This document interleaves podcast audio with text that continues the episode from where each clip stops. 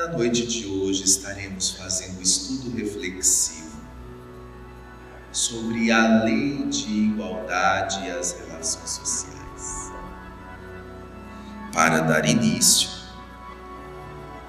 o significado das leis divinas nas relações sociais, que é o tema aberto, o tema maior. O subtema é a igualdade perante as leis divinas. E para isso, como se trata do nosso segundo encontro, nós temos como objetivo refletir sobre a igualdade perante as leis divinas. Vamos antes nos conectar com essa lei de igualdade que está presente em nossa consciência. Meditando sobre a igualdade perante as leis divinas, Feche os olhos um instante e entre em contato com você mesmo e você mesma em essência, buscando sentir-se espírito imortal, filho de Deus, aprendiz da vida, que tem as mesmas necessidades e oportunidades que todas as demais criaturas. Sinta como você tem utilizado as leis divinas para evoluir por meio da prática das virtudes cristãs. Como você se sente?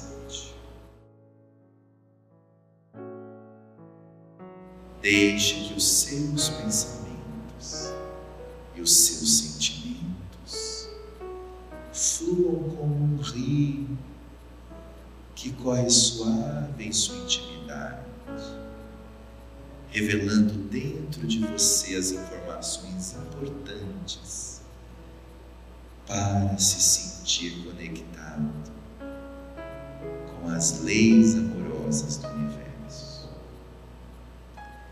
Evite qualquer mascaramento. Simplesmente deixe-se fluir amorosamente, evitando qualquer processo de auto-engano.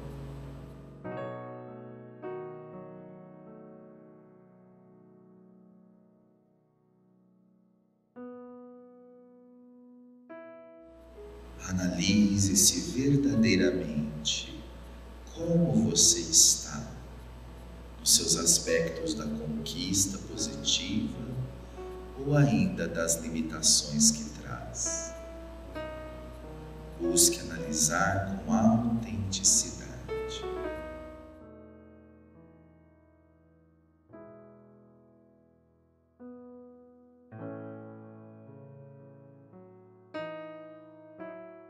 A energia amorosa está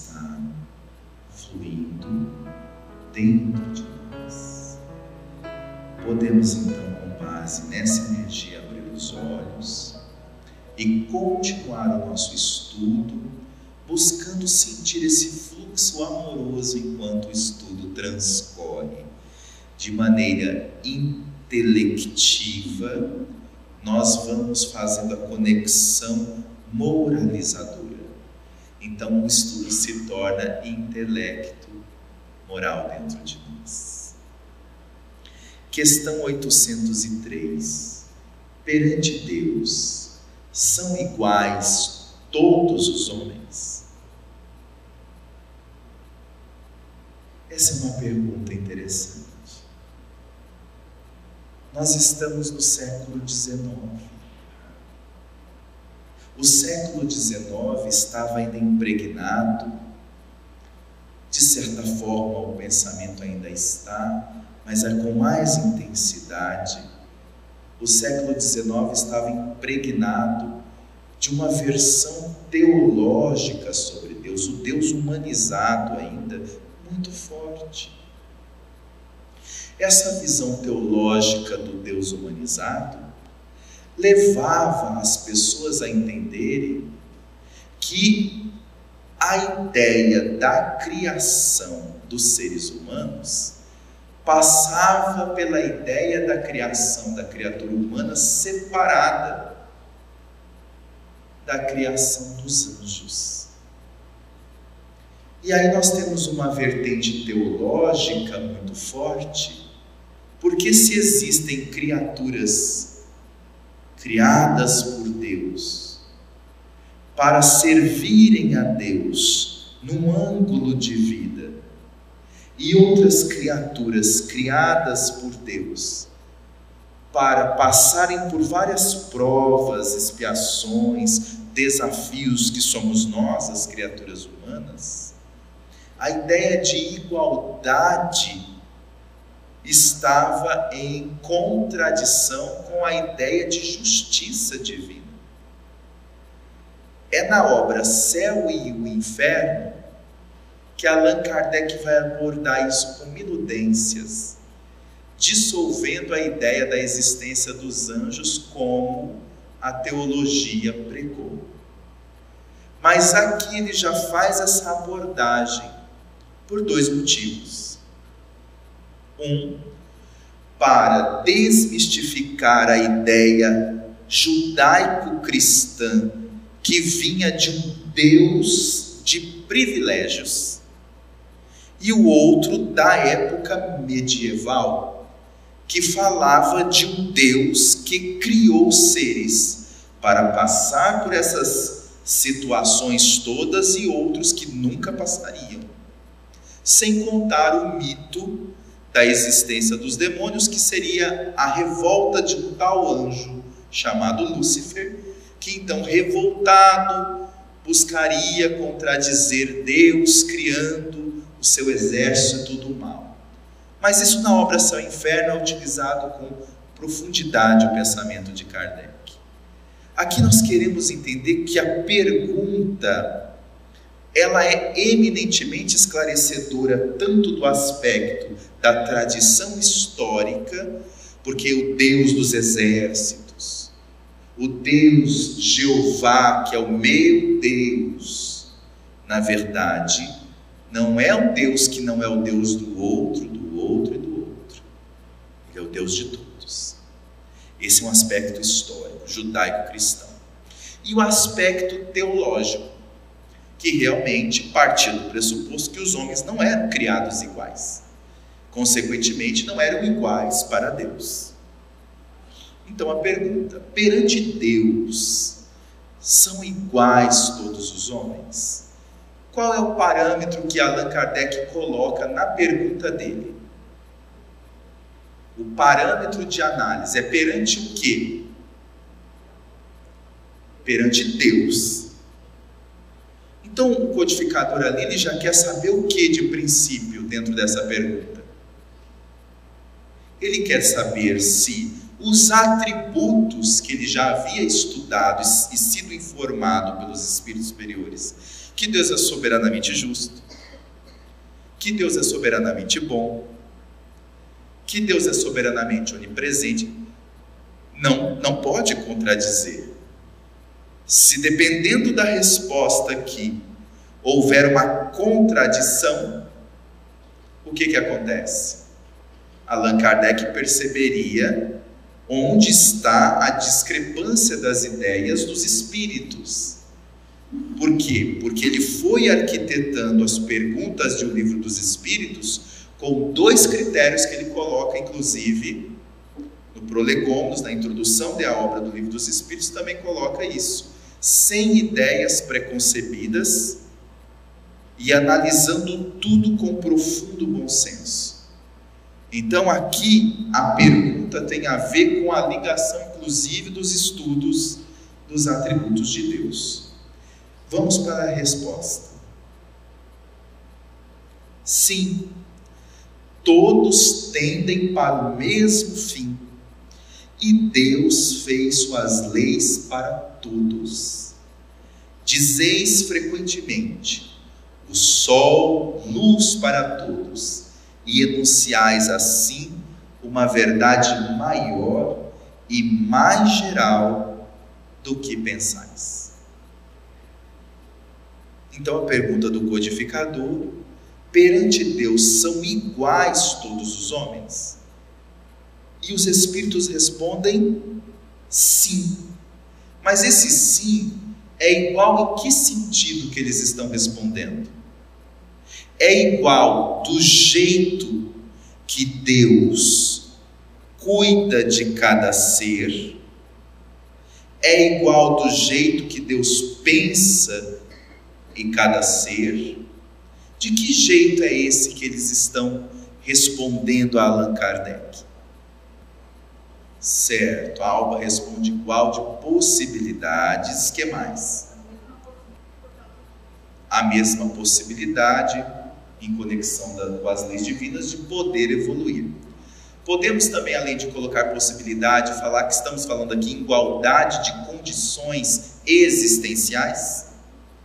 Ou seja, o espírito, todos nós, nascemos com essa condição, pela lei de igualdade, de evoluirmos até a pura e eterna felicidade.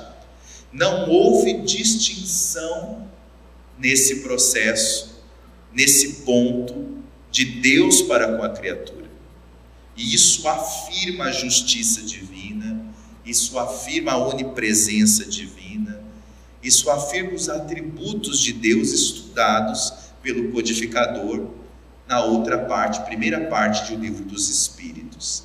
Sim, todos tendem para o mesmo fim. E Deus fez suas leis para todos. Então, em que pese essa igualdade, apesar da criatura humana não ser igual a outra criatura humana no comportar-se, no pensar, no sentir. Há algo dentro de nós que nos iguala. O que é que nos iguala dentro dessa resposta? O que nos iguala são as nossas experiências ou são as condições de filho de Deus? As condições de filho de Deus. Então, antes de nós entrarmos na questão da experiência que nos diferencia, é fundamental nós adentrarmos nas condições de filho de Deus. Enquanto filho de Deus, eu tenho todos os direitos e também tenho todos os deveres de todos os filhos de Deus. Que eu vou chegar lá, eu vou. Então, nisso reside a igualdade para todos nós. Dizeis frequentemente o sol luz para todos, e enunciais assim uma verdade maior e mais geral do que pensais. Então, para nós resumirmos aqui, entendermos juntos, o que essa resposta nos traz é a igualdade de condições existenciais ou a igualdade de condição essencial, melhor dizendo, que todos nós trazemos dentro de nós. Então não há ninguém que foi criado com algo a mais do que o outro, um potencial mais ativo que o outro ou menos ativo. Em termos de potencial, todos nós somos iguais. Então, a igualdade de condição essencial demonstra a justiça divina e a presença da lei de igualdade dentro de nós. Mas não é só isso que nós vamos estudar. Nós vamos também estudar um outro ponto. Vejamos a continuidade.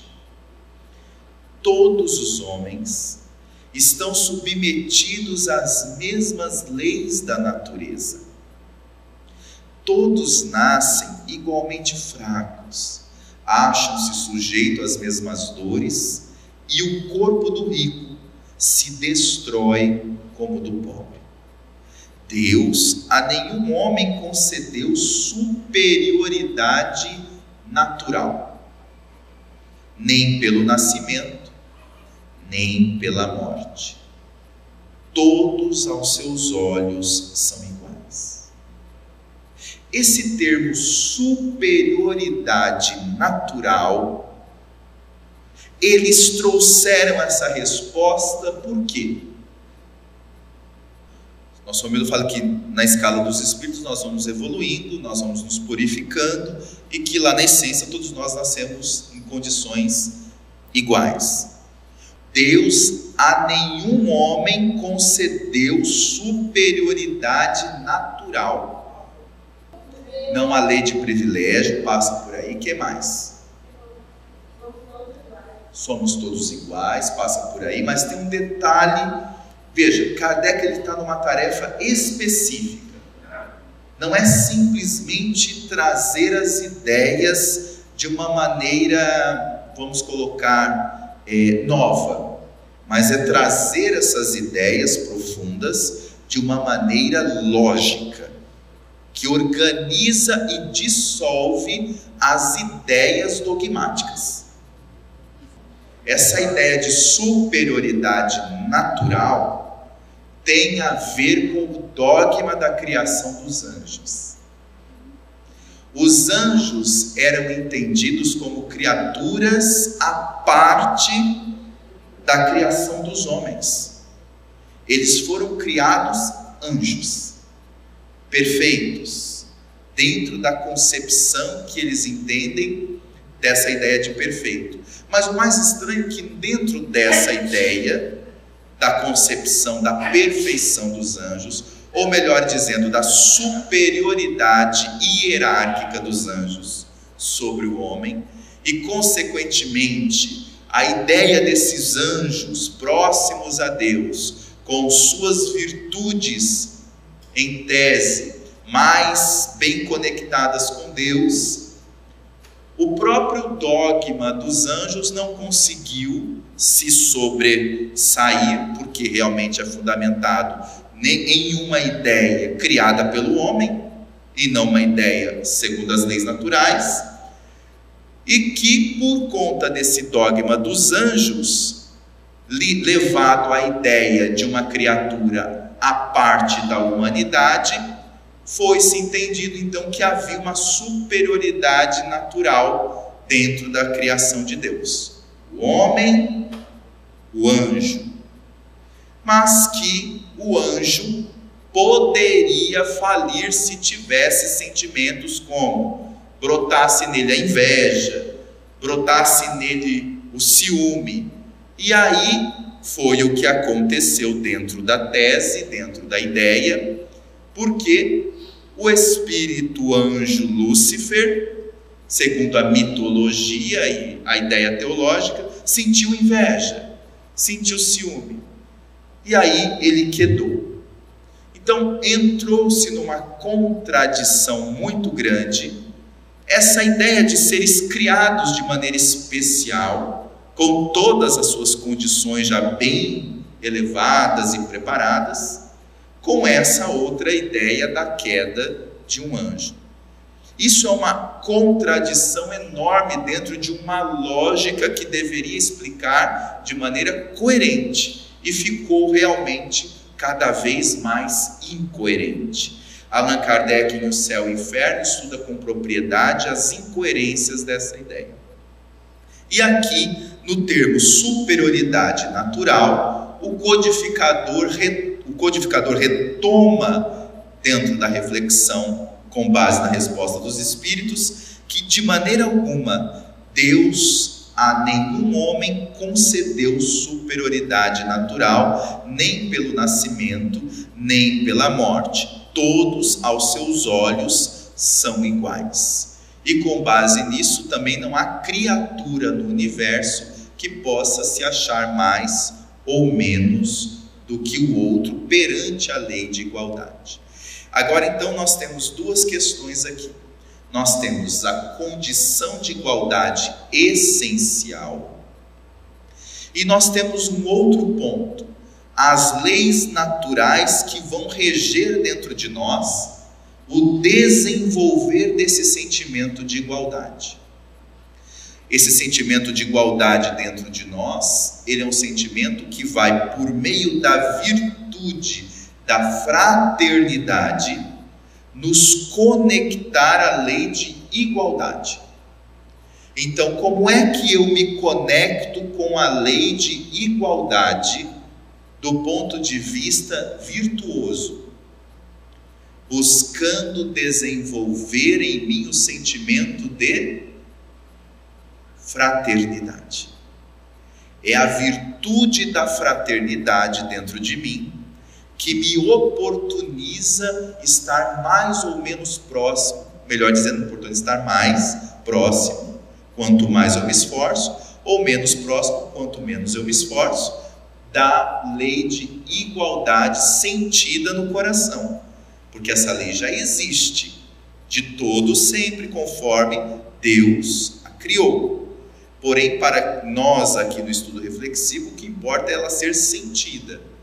Então, eu realmente me sentir igual ao outro irmão ao lado, eu realmente me sentir igual a ele, não é eu negar que eu tenho diferenças, que eu tenho meu jeito de pensar, que eu tenho meu jeito de sentir, que eu tenho a minha história de vida, que eu venho de outras florestas diferente do outro. Não é isso. Mas é que em termos de espírito imortal, é eu me conectar com o sentimento de fraternidade e fazer uma conexão com a outra lei que é fundamental, que me ajuda a sentir a lei de igualdade. Que lei é essa? É a lei de amor, justiça e caridade. E podemos explicitar que a lei de justiça é, entre elas também, a lei que me oferece a compreensão que eu não tenho nem mais direitos do que o outro, nem ele tem mais direitos do que eu. Nós estamos na sintonia da lei de justiça com direitos e deveres a, deveres a cumprir e direitos a merecer, conforme os deveres que cumprimos. Então, com base nisso, nós temos uma outra questão que nós vamos entrar na outra pergunta sobre essa questão de direitos e deveres que nos conecta com o sentimento de, de igualdade. Do ponto de vista da igualdade, eu tenho os mesmos deveres que o outro? Sim ou não? Eu não tenho deveres morais como o outro também tem? Eu tenho deveres morais e o outro também tem deveres morais. Quem ofereceu essa condição de igualdade dos deveres? Deus. a partir de qual lei? essa igualdade? Lei de igualdade. Então eu tenho deveres e o outro também tem deveres. Então, com base nisso, eu me igualo sempre ao outro em termos de deveres essenciais. Agora, eu vou me distinguir do outro, eu vou me diferenciar do outro a partir das conquistas que eu fiz perante esses deveres. Mas eu não me diferencio para Deus Olha que interessante. Para Deus eu nunca me diferencio, porque Deus se baseia sempre na equanimidade. Eu me diferencio para quem? Para mim mesmo, sobre aonde o outro já está desfrutando da presença amorosa das leis e o que eu já estou conseguindo desfrutar da presença amorosa das leis. Isso eu, eu estou diferente do outro. Então, nesse sentido, os meus deveres são tão concretos e fundamentais quanto os deveres do outro são concretos e fundamentais para serem cumpridos perante a lei de justiça e perante a lei de igualdade. Mas o desfrutar do que eu estou cumprindo em termos de dever depende do quanto eu já estou agindo e entregando-me diante das leis. Se eu estou conseguindo agir com consciência, conforme o Espírito Lázaro fala em o dever, Evangelho segundo o Espiritismo, o dever é o aguilhão da consciência, o guardião da probidade interior. Então, conforme eu estou na realização dos meus deveres, abre-se para mim direitos, e eu posso desfrutar desses direitos. O outro também tem, pela lei de justiça e pela lei de igualdade, a capacidade de realizar esses deveres. Mas caso ele não esteja realizando os deveres, ou caso eu não esteja, ele não consegue desfrutar dos direitos que somente os deveres abrem para nós. E aí ele não está, naquele momento, daquela forma, da mesma maneira que eu perante eu mesmo, ou perante a sua própria consciência, o outro. Mas sempre perante Deus, nós estamos constantemente sendo convidados a, a, a realizar e desfrutar das conquistas do coração, ou seja, das leis divinas na nossa própria consciência. Continuemos. Todos aos seus olhos são iguais. Então, nós temos aqui a igualdade de condição perante Deus, ou igualdade de condição essencial. Mas quando chega na pergunta 115 dos, do livro dos Espíritos, vejamos bem: dos Espíritos, uns terão sido criados bons e outros maus. Nós já estudamos essa pergunta muitas vezes. Essa pergunta de antes, só que antes de ir para a resposta, eu volto de novo à questão. De onde é que Allan Kardec tirou essa ideia para perguntar aos espíritos? Se os espíritos teriam sido criados bons e outros teriam sido criados maus. Da concepção teológica da existência de criaturas criadas para o bem infinito e de outras que teriam sido criadas para ficarem para sempre no mal infinito. Veja, o que então que o codificador está esclarecendo aqui a partir dessa pergunta para a contribuição da doutrina espírita para o mundo, para a humanidade? Não há privilégios, que mais? Lei de igualdade. Não existe anjos, não existe demônios, dentro desse, dessa perspectiva, principalmente de, de privilégios que a ideia teológica dogmática criou. E isso é ou não é, do ponto de vista, algo que preenche o nosso sentimento de maior confiança em Deus? Veja, se o nosso olhar se dirige a um Criador que separa os seus filhos e, e já ao mesmo tempo distingue, em tese, distingue a sua obra, distingue a sua relação com seus filhos. Dessa maneira, como é que isso acontece realmente dentro de mim em termos de sentimento? Eu tenho uma relação com Deus verdadeiramente amorosa se eu ainda trago dentro de mim a ideia de que Deus criou seres à parte de que eu não sou tão amado porque existem criaturas que foram boas ou más. Como é que isso acontece na intimidade dos meus sentimentos?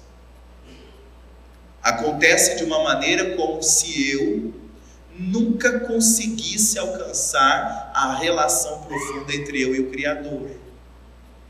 Dos espíritos, uns terão sido criados bons e outros maus? Deus criou os espíritos simples e ignorantes, isto é, sem saber. Lei de igualdade. A cada um deu determinada missão. Lei de igualdade, progresso, lei de perfeição, com o fim de esclarecê-los e de os fazer chegar progressivamente à perfeição, lei de perfeição. Pelo conhecimento da verdade, para aproximá-los de si, aproximar de Deus. Opa, então nós temos uma questão aqui que vale a pena ressaltar. Aqui fica claro que a vontade de Deus é aproximarmos-nos dele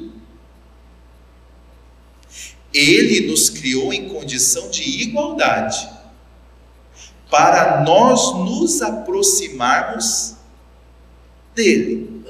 Ou seja, dissolvendo tudo o que é dentro de nós vicioso, limitado, ainda materialista, e nos espiritualizando cada vez mais, nos aproximando de Deus pelo desenvolvimento intelecto moral, inteligência, virtudes. Agora, esse aproximar-se de Deus acontece da mesma maneira com todos os espíritos? Acontece do mesmo jeitinho? É da mesma forma que cada um percebe Deus? Não. É da mesma forma que cada um constrói sua fé? Existe um padrão para eu seguir do outro? O outro me dá um padrão para que, que aquilo seja para mim? Ou é uma referência? No caso de Jesus, por exemplo, ele é modelo e guia, e não padrão e guia. Por quê? Porque entre eu e Jesus, não estou falando em termos de distância evolutiva, estou falando em termos da lei de igualdade. Entre eu e Jesus, criados que fomos todos nós, com as mesmas condições existenciais, as condições essenciais, mas existe algo diferente. A história das minhas experiências.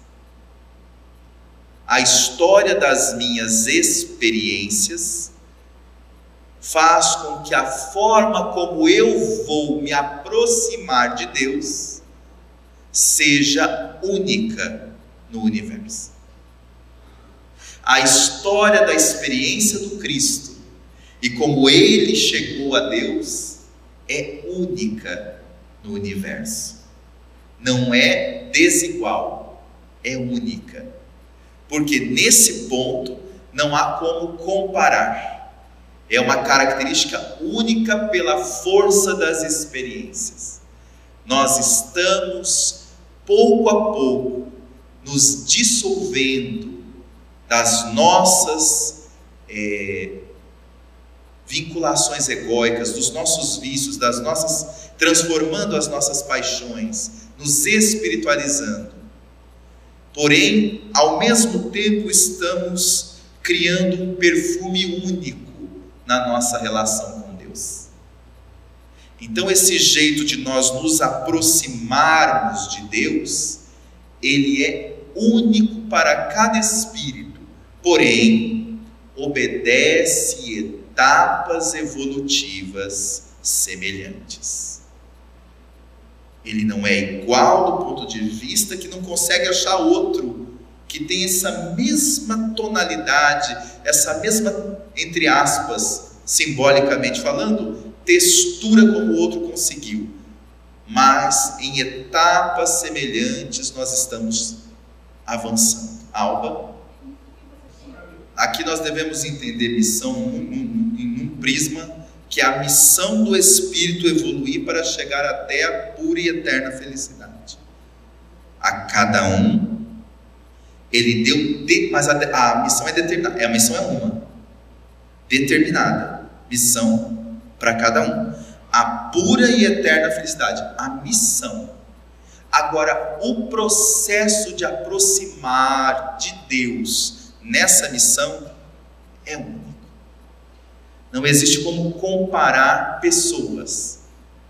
Entende? Então, a missão é porque aí entra na lei de igualdade a missão de evoluir até a pura e eterna felicidade. Porque se nós tivéssemos a ideia, até nisso da sua pergunta é muito interessante, se nós tivéssemos a ideia que Deus desse uma missão nesse ponto para você e uma outra missão, como se ele arquitetasse em termos de missões para o universo diferente para o outro, não haveria lei de igualdade nesse sentido. Porque uma missão, em tese, poderia estar mais favorável para você do que para o outro, se fosse isso. Mas a missão nesse sentido é essa: alcançar a pura e eterna felicidade. Agora, o processo do espírito se aproximar de Deus é único na jornada de cada um. Então nós vamos ver que cada um de nós expressamos o que?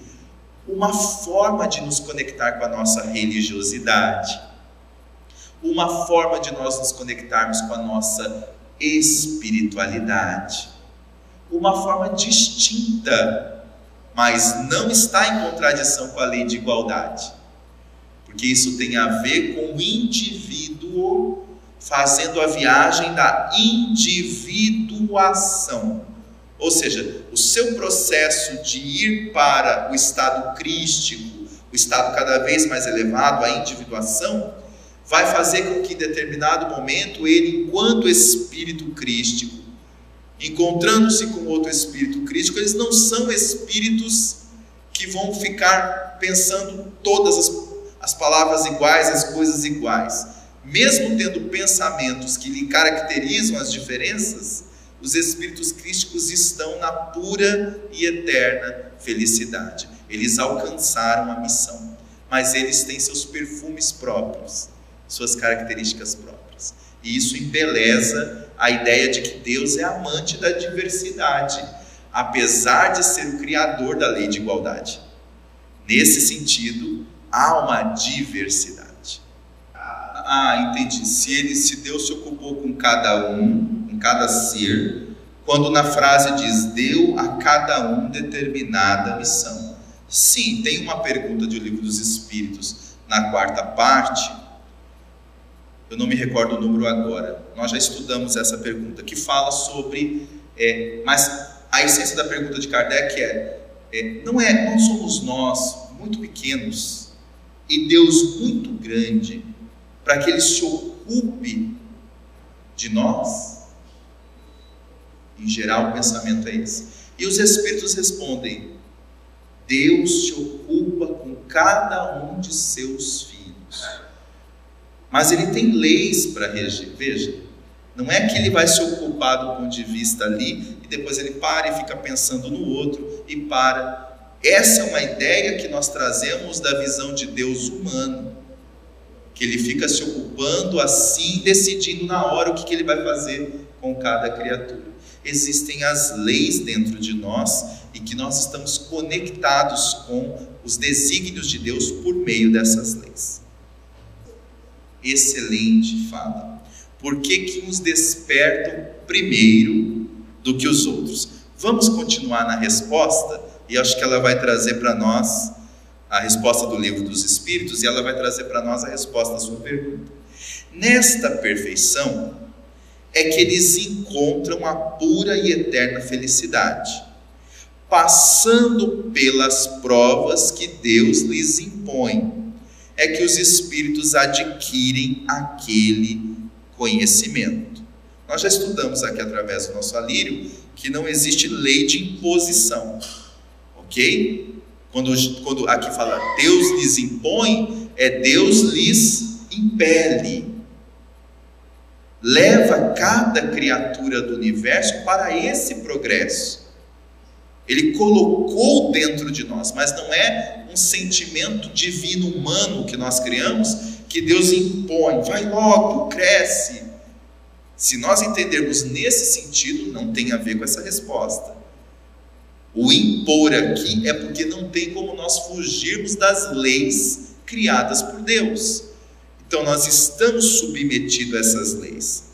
A nossa amiga Ellen, Érica, nos perguntou: mas por que uns avançam mais rápido do que outros? Veja a resposta da 115 continuando. Uns aceitam submissos essas provas e chegam mais depressa à meta que lhes foi assinada. Outros só a suportam murmurando, e pela falta em que desse modo incorrem, permanecem afastados da perfeição e da prometida felicidade. Aí tem outro ponto da lei de igualdade muito bela. É que todos nós, dentro da perspectiva da lei de igualdade, nós fomos criados com o potencial de desenvolvermos o livre-arbítrio e na condição do rei nominal, enquanto espíritos, porque antes éramos apenas princípio inteligente, vindo do átomo ao arcanjo, como diz a questão 540 de O Livro dos Espíritos, obrigado, Alírio. Porém, agora na condição do reino hominal, nós estamos dotados do livre-arbítrio, ou seja, é um atributo nosso. Existem criaturas que têm o livre-arbítrio do ponto de vista da criação com defeito do que o outro? Não. Viemos com livre-arbítrio com defeito de fábrica, Lacordaire? Não, senhor. Tudo bem. O que, que significa isso? Que a capacidade que nós temos de escolher para onde nós queremos seguir também é uma das propriedades que a lei de igualdade nos confere. Temos dentro da lei de igualdade essa capacidade e o outro tem a mesma capacidade. Não existe um livre-arbítrio que é mais avançado do que o outro. Não existe atualização do software do livre-arbítrio. Todos temos o livre-arbítrio. Agora, existe a consciência sobre o mau uso e o bom uso do livre-arbítrio. Quanto menos consciência nós temos da existência das leis divinas dentro de nós, da nossa realidade profunda espiritual, mais o nosso livre-arbítrio vai ser usado com o mau uso do livre-arbítrio, melhor dizendo. Quanto mais consciência, o bom uso do livre-arbítrio. Quanto mais consciência, mais nós, nós nos submetemos, ou seja, colocamos a nossa missão em conexão com a grande missão de Deus. Submeter que também vem da, da palavra submisso, missão abaixo ou missão no sentido que nós estamos trazendo é, submetida a uma missão maior, nos faz entender que para que nós possamos progredir mais depressa, é fundamental que eu desenvolva em mim a capacidade de me submeter meter aos desígnios e à vontade de Deus, que está presente no funcionamento das leis naturais do universo. Isso é a verdadeira submissão. Eu estar me submetendo ao funcionamento das leis naturais do universo. Esse submetendo deve ser entendido como cumprir, conhecer, melhor dizendo, começa por conhecer as leis, para amar essas leis e para depois cumprir essas leis. Que está em o livro dos Espíritos, é fundamental que nós investiguemos as leis. Veja que existe um trabalho que é eminentemente da força da inteligência. Muitas vezes nós nos exigimos um padrão moral, um padrão ah, mas eu não consigo amar. Eu não consigo ser essa pessoa cheia de virtudes, como é falado. Isso é para os anjos, isso é para pessoas muito evoluídas, isso é para pessoas. O que é que eu estou fazendo quando eu digo isso? Quando eu falo isso, perante a lei de igualdade, implicitamente eu estou querendo dizer o quê? Isso é para pessoas evoluídas, isso é para Jesus, isso é para mártires, isso é. Não, esse negócio de virtude não, dá para mim ainda. Perante a lei de igualdade, o que, que eu estou dizendo? Que Deus é injusto e não fundamentou as coisas em igualdades de condições. Veja. Então existe a igualdade de condição que me nutre a certeza íntima de que eu tenho condição sim de desenvolver, de alcançar as etapas iluminativas na minha existência. Mas para isso existe um jeito. E qual é esse jeito? É um jeito que eu posso começar usando a inteligência que vai iluminar o campo moral. Eu investigo as leis. Eu estudo, como nós estamos fazendo. Eu estudo as leis, o funcionamento dessas leis. E quando eu estudo, eu busco amar muito a mim mesmo e a Deus, amando as suas leis que sempre estão me impelindo para o amor, para o progresso. E quando eu consigo amar a mim mesmo e amar as leis presentes na minha consciência, eu então me disponho a cumprir essas leis. É aí que eu verdadeiramente me submeto. Então eu me torno um espírito com a missão de espírito imortal, submetendo a missão que Deus programou para o espírito imortal. Ou melhor dizendo, determinou ao espírito imortal. Então existem duas coisas nesse sentido: o que eu desejo, o que eu quero e o que Deus quer para mim. O que eu desejo para mim, palavra desejo entendida numa perspectiva egóica, tem a ver com as coisas que eu desejo do ponto de vista exterior. Então, o meu desejo vai me levar a não me submeter à vontade de Deus para mim. Qual é a vontade de Deus para mim, que está na pergunta 115? Me levar aonde? A um, a um estado. Que estado é esse, Márcia? Pura e eterna. É isso que Deus quer para mim? É ou não é? Mas a pergunta que eu faço é o seguinte: eu quero o que Deus quer para mim? Essa pergunta. Eu quero o que Deus quer para mim. Se eu sou dotado de livre-arbítrio, eu tenho capacidade de não querer o que Deus quer para mim?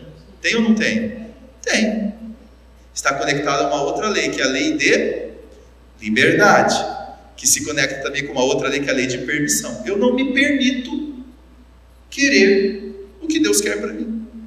Eu não exerço livremente o meu arbítrio para querer o que Deus quer para mim. Veja como Deus é misericordioso. Ele me programou de tal maneira, me criou, melhor dizendo, de tal maneira, e eu me funciono hoje de tal maneira que eu posso, tenho, aliás, a liberdade de não querer o que Deus quer para mim. Mas eu não posso ficar nessa condição para sempre. Porque quanto mais eu não me submeto, eu vou para o outro caminho que a resposta diz. Eu vou para o murmúrio. O que, que é o murmúrio nesse, na essência do que nós estamos estudando nessa, nessa questão? é eu cada vez mais me afastar do que Deus quer para mim. E eu continuar nos mecanismos egóicos, nos desejos que me afastam da pura e eterna felicidade. Então veja, eu faço isso em pensamento, eu faço isso em atos do dia a dia, tudo aquilo que me distancia da pura e eterna felicidade nos meus atos, nos meus pensamentos, nos meus sentimentos, tudo que o conjunto do meu comportamento como um todo me faz estar num processo de murmúrio. Não é a palavra, veja, não é eu ficar falando contra Deus, é eu ficar me afastando do que Deus quer para mim. Aí a pergunta que eu faço é o seguinte: por que eu não quero o que Deus quer para mim? Muitas vezes. Porque eu vou ser convidado a me conectar com uma outra lei. Muito bem, Regiliana. E qual é essa lei? Lei do trabalho. Aí eu faço uma ponte. Qual a relação entre lei do trabalho e lei de igualdade? Todos somos convidados a progredir trabalhando. Isso também é uma condição da lei de igualdade. Não há como haver progresso sem trabalho. Então, quando nós nos entregamos à compreensão da lei de igualdade nesse prisma, não tem como nós não analisarmos o conjunto do funcionamento das outras leis. Porque todos estamos sendo convidados a trabalhar com afinco, dedicação, com detalhe dentro de nós. E aí fica um prisma interessante sobre o comportamento humano. Nós analisamos o outro, as alegrias que o outro sente, as conquistas que o outro sente. E muitas vezes, nossa, que pessoa feliz, ó. Pessoa alegre, né? Coisa, eu queria ser igual a ele, ó. Ó a fala que a gente fala. Eu queria ser igual ele. Queria, né? Aquela, aquela paz, aquela serenidade. Mas a pergunta que a gente faz é o seguinte: eu quero ser igual a ele. É como se eu quisesse, nesse momento, analisando o outro, estar naquela posição que o outro está. Só que para que eu esteja na posição, porque eu não consigo ser igual ao outro, para que eu possa estar naquela posição que o outro está, o que, que eu sou convidado a pensar primeiro, então? Nos esforços que eu devo realizar. Então, antes de olhar às vezes os outros que nós achamos que estão numa situação assim, o assado que nós almejamos, é muito importante nós nos conectarmos com a lei do trabalho com o atributo da operosidade, que é a virtude que nos conecta com o trabalho, a operosidade. Olharmos o outro que está ali, à, à, à frente dos nossos esforços, e dizermos a nós mesmos: Nossa, eu quero trabalhar muito igual aquele outro trabalhou lá. Aí eu sei que eu vou chegar num estado de alma semelhante ao dele aí sim eu estou fazendo uma fala que me conecta com o meu poder de realização. Eu quero trabalhar. O que foi que será que ele fez para conquistar aquela paz? Eu também quero fazer os esforços. Aí sim eu estou me conectando com a lei do trabalho e com a lei de igualdade. Ah, o, o, o nosso, sim, o nosso Agnaldo está perguntando, essa conexão com o trabalho e a lei de igualdade, se nós estamos falando no prisma do trabalho moral, não do trabalho profissional. Sim, no início da nossa fala nós estamos, nós já tínhamos colocado que nós estamos fazendo um prisma intelecto moral, é o avanço do espírito imortal. Tudo que nós estamos falando aqui corresponde a essa felicidade ligada à questão moral, ok? Questão 804 de O Livro dos Espíritos. Por que não outorgou Deus as mesmas aptidões a todos os homens? Aqui é uma pergunta diferente. Então, primeiro, compreendemos que existe uma lei de igualdade de condições para todos os espíritos. Compreendemos que, mesmo tendo essa lei de igualdade de condições, a forma como nós vamos nos aproximar de Deus é única para cada um. Compreendemos que é única para cada um, por quê? Porque uns avançam primeiro e outros avançam depois, porque tem a ver com a questão da vontade de evoluir e trabalhar para isso, e a falta dessa vontade, ou melhor dizendo, o não uso dessa vontade de evoluir e ficar no processo da preguiça moral. Eu não quero evoluir por preguiça moral e eu fico no murmúrio. Ora, o que diferencia um espírito do outro nesse sentido é que um decidiu fazer por si a sua felicidade se conectando com as leis, e o outro decidiu também não fazer isso nesse momento, ficando à mercê das suas paixões, das suas dores e daquilo que ele cria de sofrimento para ele mesmo. É uma decisão que o livre-arbítrio nos possibilita seguir. Aqui Allan Kardec faz a seguinte pergunta: por que não otorgou Deus as mesmas aptidões a todos os homens? que Deus criou todo mundo com as mesmas condições, isso já estava claro para o codificador.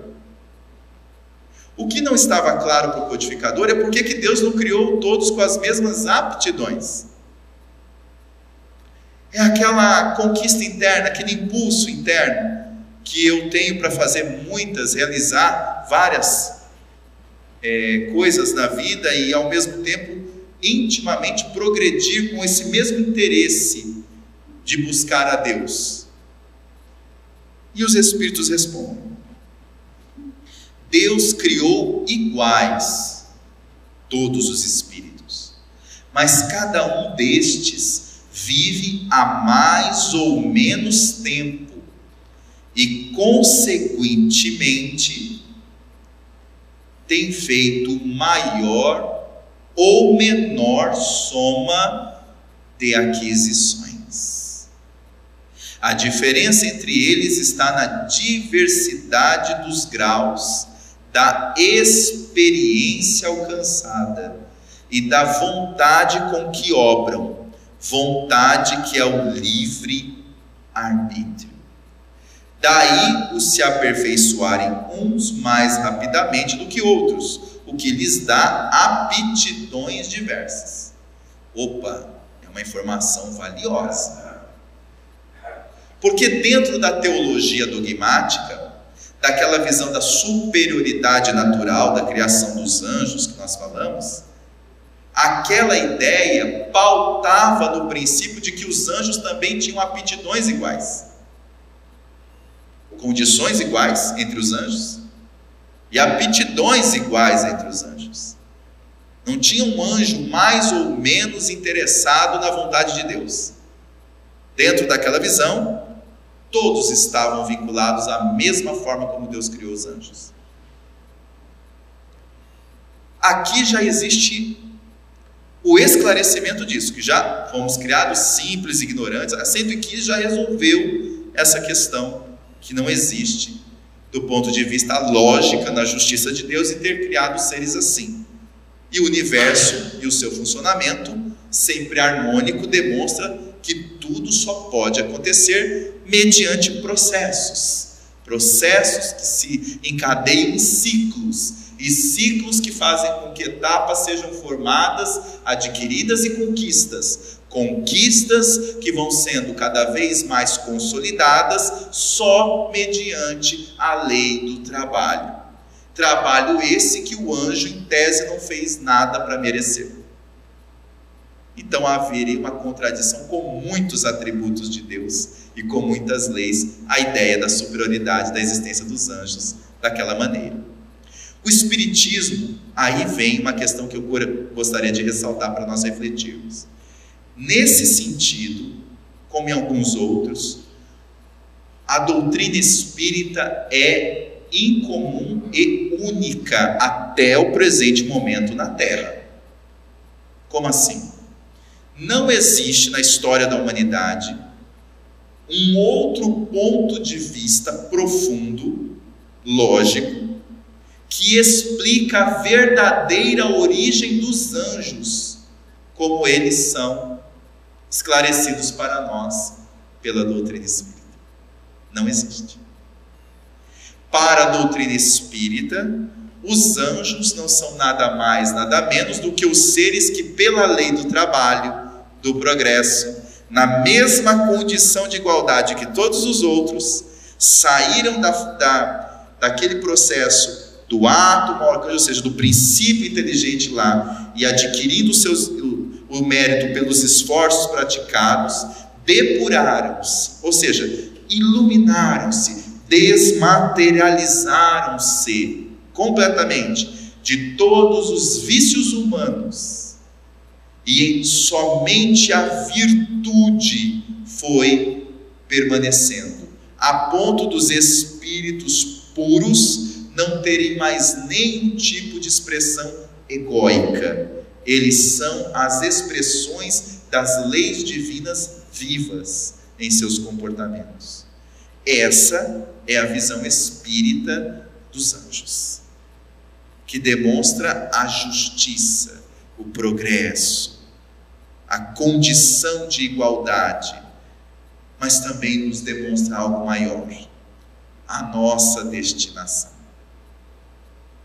Ou seja, nós não estamos presos a essa estrutura que os nossos olhos alcançam, a essa forma. Nós estamos o que, pessoal?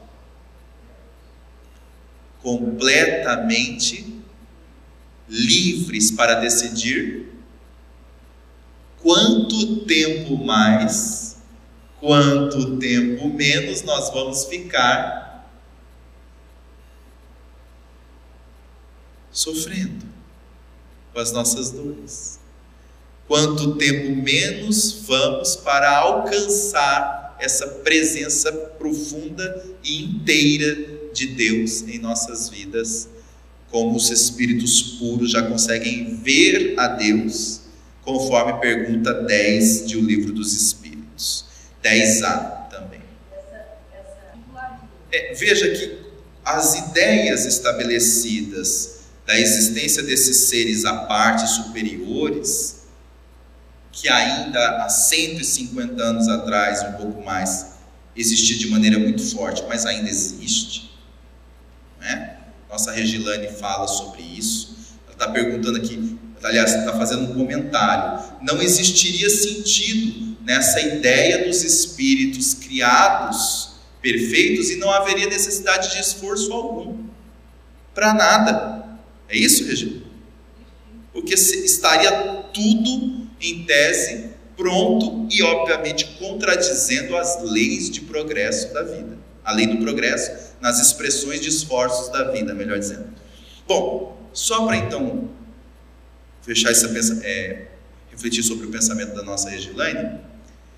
E aí nós temos então, com base nesse pensamento da, dos anjos e dessas criaturas prontas, o que, que significa isso? Significa os últimos vestígios de uma era que muito intensamente a Terra conheceu na época da Grécia, por exemplo que era chamada a Era do Pensamento Mítico. A Era do Pensamento Mítico foi uma era em que as explicações elas eram mitológicas. Para que as coisas fizessem sentido, o homem criou histórias em cima de suas origens. Então tem a história da terra, que é Gaia, e que Zeus, Poseidon, não sei mais quem, lá na Grécia, brigou com o pai, Cronos. Veja, para explicar por que, que o tempo existe, a terra existe, o mundo existe. O homem não conseguia ficar sem sentido, então ele precisou criar coisas para explicar. Foi necessário o avanço dos séculos, dos milênios, para que as explicações mitológicas fossem substituídas por explicações lógicas. Então deixou de ser mitológica e passou a ser lógica racional. A doutrina espírita nos oferece o prisma lógico, racional, moral. Qual é a diferença?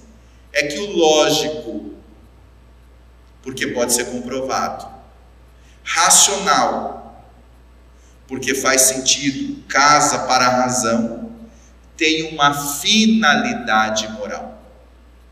Tem um significado tudo isso. O que que vai acontecer dentro de nós?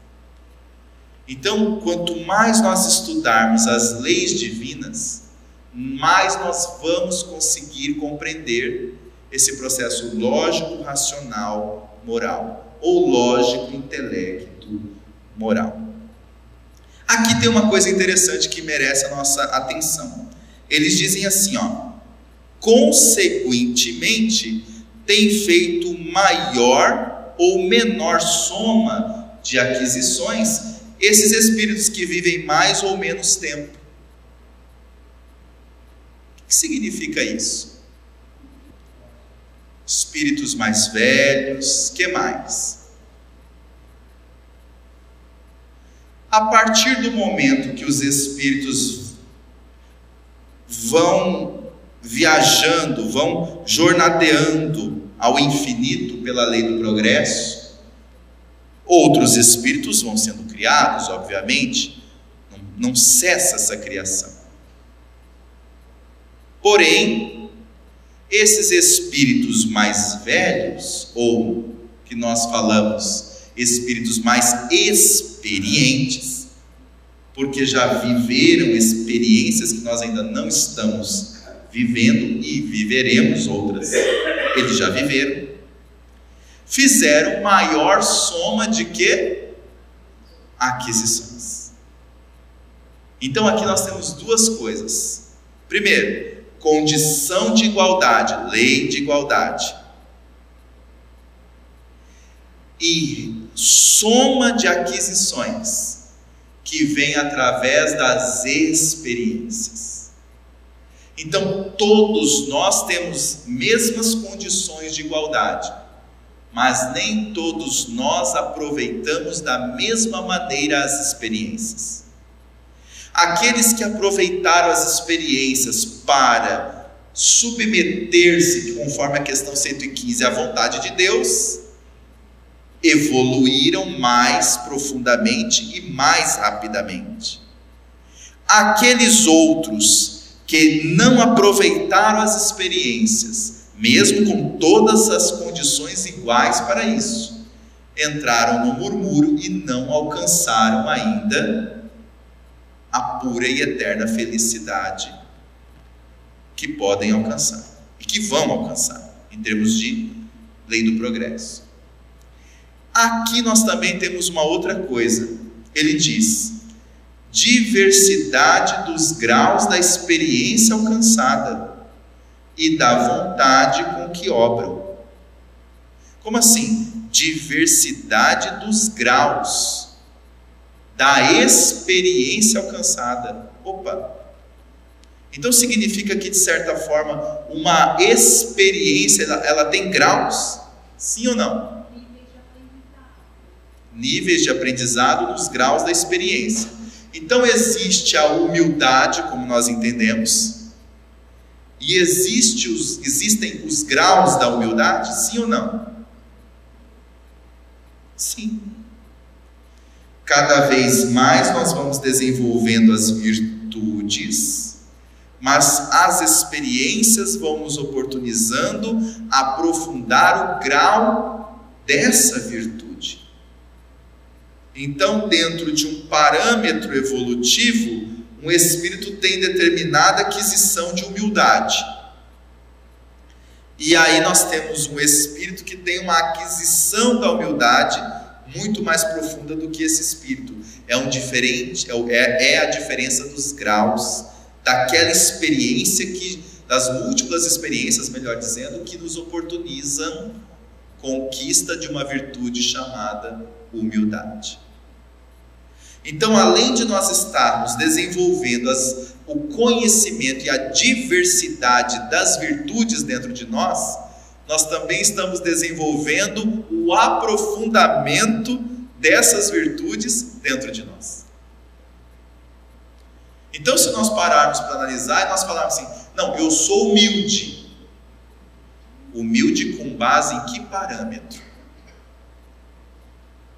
Se eu colocar com base no parâmetro Jesus, eu não posso afirmar eu sou humilde. Eu devo colocar o que? Eu estou exercitando a minha humildade. Eu estou exercitando dentro de mim o amor. Eu estou exercitando. E quem é o nosso modelo e guia? É Ele, Jesus. Então, para ele se dirige o nosso parâmetro. Num grau em que ele vive profundamente, realmente, dizer-se de uma maneira categórica, taxativa: eu sou humilde, eu sou isso, sou aquilo. Claro, nós sabemos que em essência, veja, nós somos essas virtudes.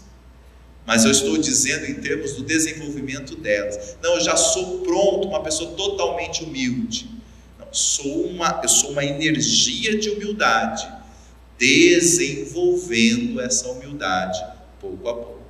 Sou uma energia de amor, eu sou, mas estou desenvolvendo a manifestação desse amor dentro de mim, comparado, é, referendando, melhor dizendo, comparado, ao modelo e guia que é Jesus, que já desenvolveu, que já manifesta as energias virtuosas plenamente no próprio coração. Então, para terminar, nós temos aqui, ó, condição de igualdade. E nós temos o que aqui?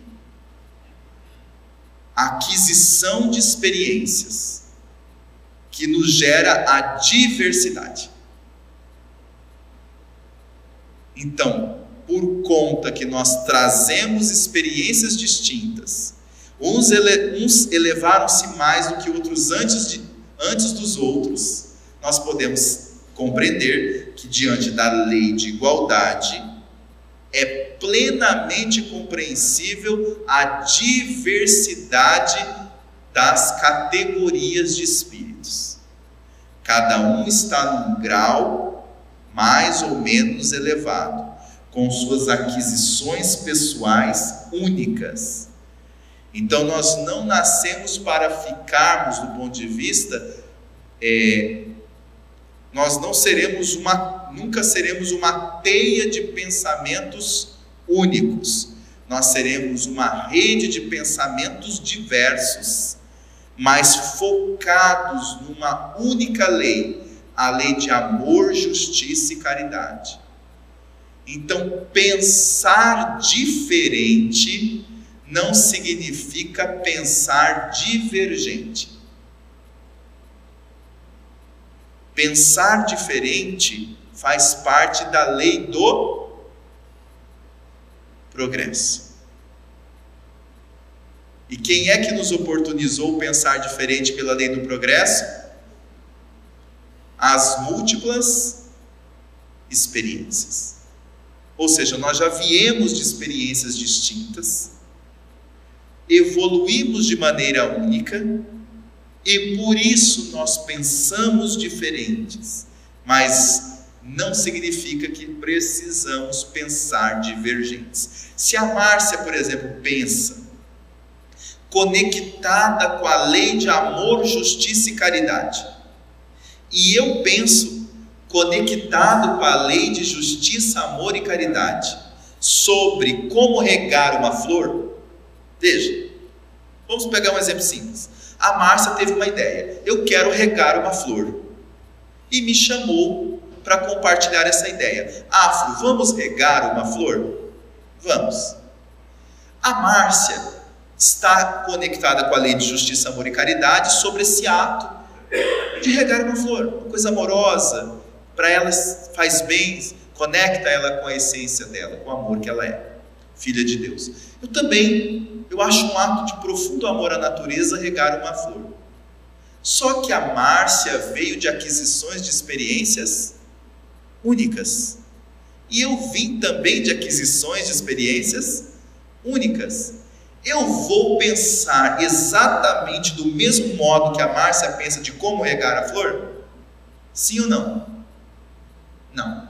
Mas se eu estiver conectado com a lei de justiça, amor e caridade, ela está conectada com a lei de justiça, amor e caridade.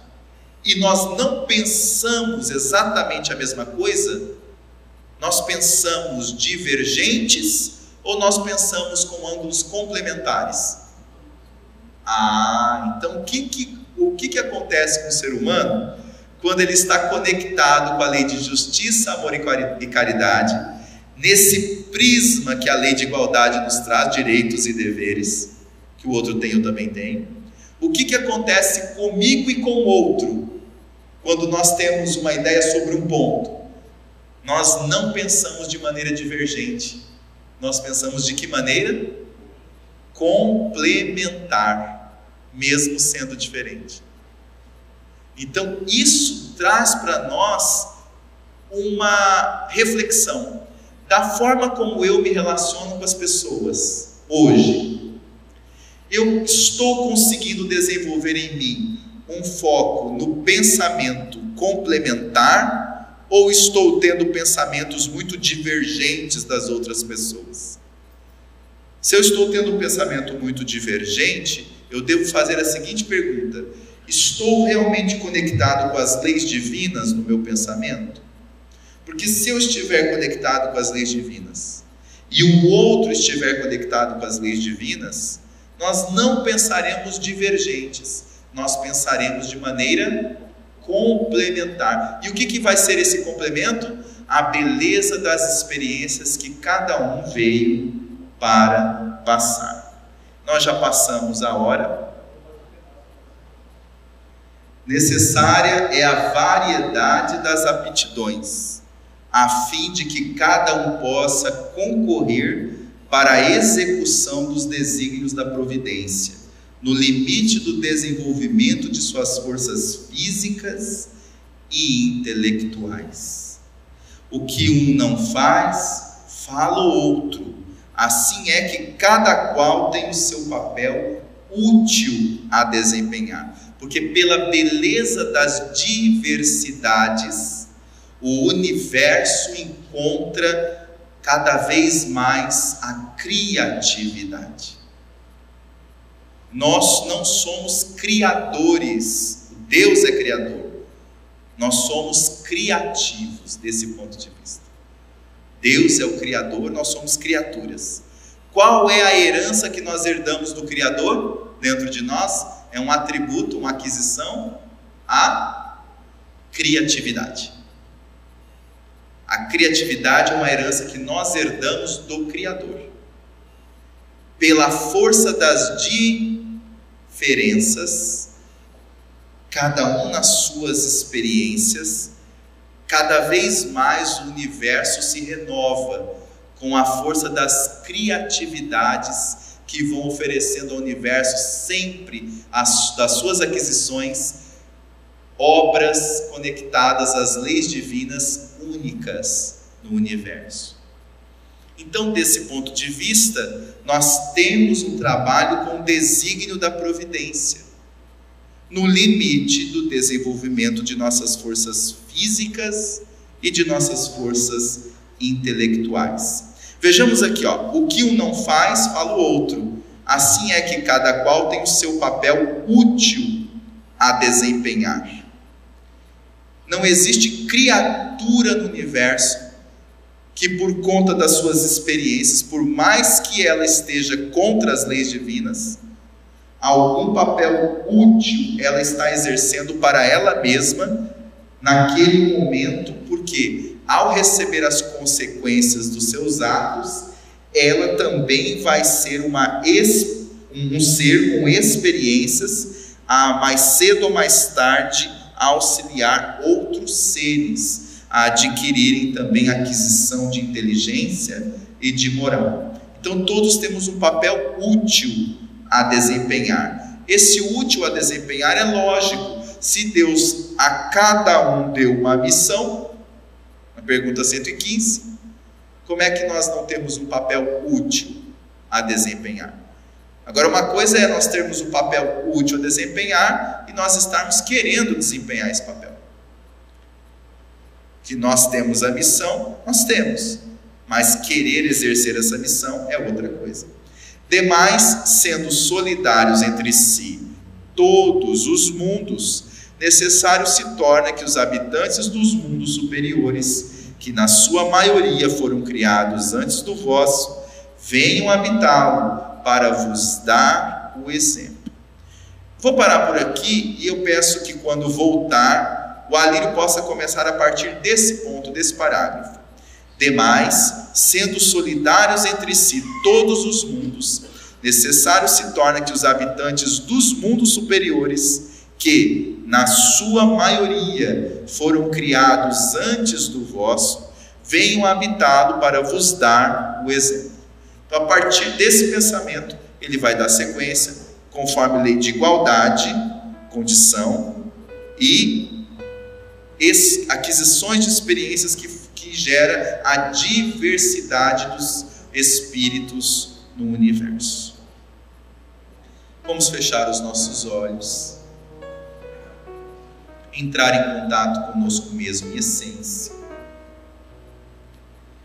e permitir que a energia amorosa da lei de igualdade nos conecte também com a lei do progresso. E nós agora sintamos a beleza de sermos uma energia única, com as aquisições únicas pelas experiências. Como você se sente? Percebendo que foi criado com a igualdade de condições, como todos os outros seres da criação.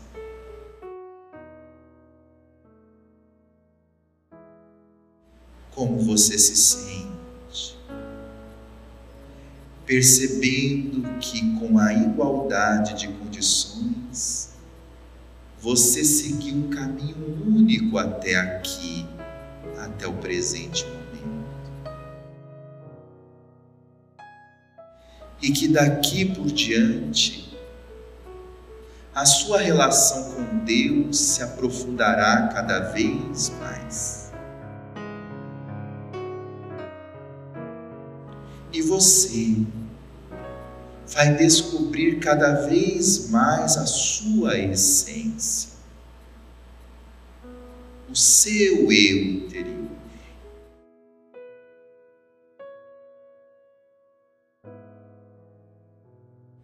Sinta-se uma obra divina da criação.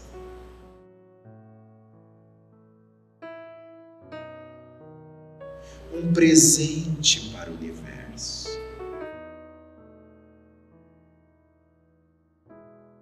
Todas as outras criaturas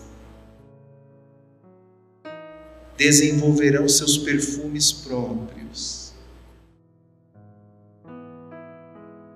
suas aquisições próprias. E você também. Está a lei do progresso para te conduzir ao infinito. Mas você sempre será você. Com você. Em você. Sinta-se você permitindo fluir na imensidão das galáxias. Sinta-se você respeitando profundamente o que você deu conta de adquirir até hoje, agradecendo profundamente o que você deu conta de fazer a você até hoje.